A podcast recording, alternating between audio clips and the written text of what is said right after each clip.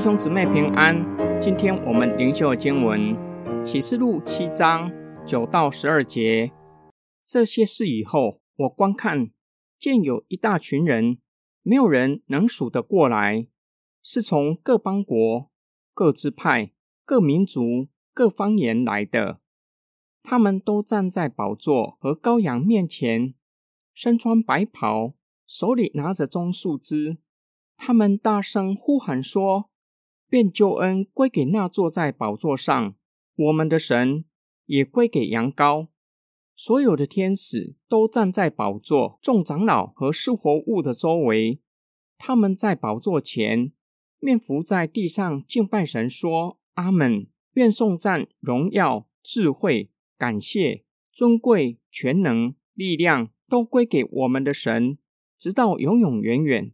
阿门。”这些事以后显示，这是约翰所看见的第二个意象，也就是观看天使说话，并用印将神的众仆人盖好了印的意象之后所看见的。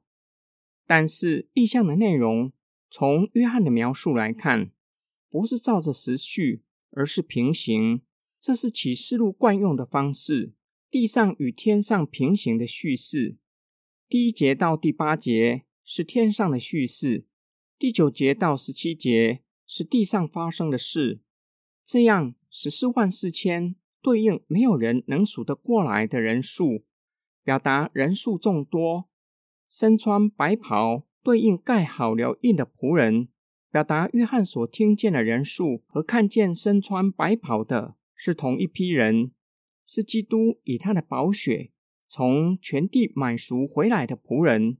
他们的人数多到数不过来，他们跟随羔羊的脚步，在大灾难中依然持守信仰，是胜过大灾难的勇士。手里拿着棕树枝，迎接得胜的君王凯旋回来。他们大声呼喊说：“愿救恩归给那坐在宝座上，我们的神也归给羊羔。”之后，众天使、众长老和四活物。都俯伏敬拜神。第五章天上敬拜的场景再现，羔羊和上帝是这两个颂赞要归给的对象，表明羔羊和上帝具有同等的地位。今天经文的默想跟祷告，初代教会很难想象两千年后的光景。跟随耶稣基督的人可以多到数不出来。约翰在异象中看见多到不能数的人。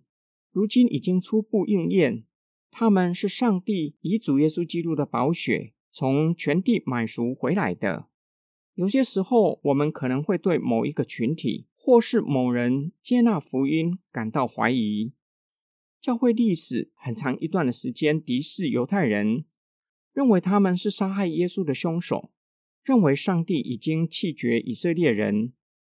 我们或许会认为基要主义穆斯林不可能信主，或是认为印度教徒、佛教徒很难听信福音。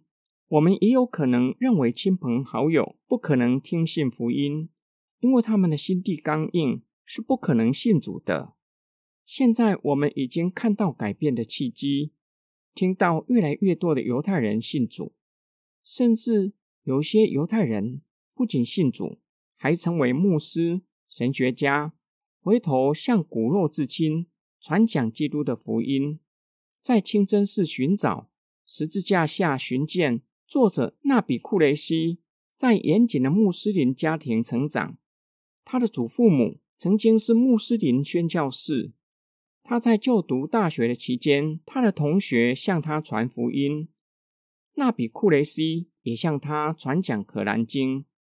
两个人不仅成为最好的朋友，四年大学期间，不停的为耶稣是不是道成肉身的基督，耶稣是不是从死里复活进行辩论。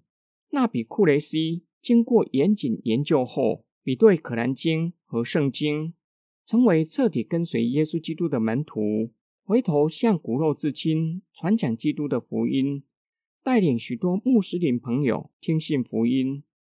世上没有任何的势力可以拦阻人听信福音，即使在中东地区，依然有许多的穆斯林朋友下载阿拉伯语的圣经，他们从网络学习圣经，成为跟随耶稣的门徒。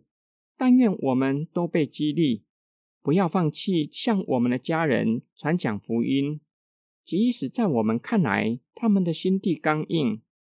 然而，上帝自然有他的办法，柔软他们的心，使他们也听信福音。我们一起来祷告。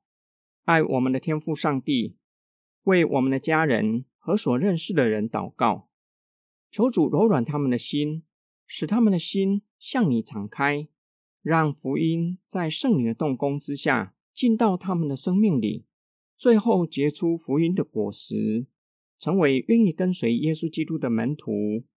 我们奉主耶稣基督的圣名祷告，阿门。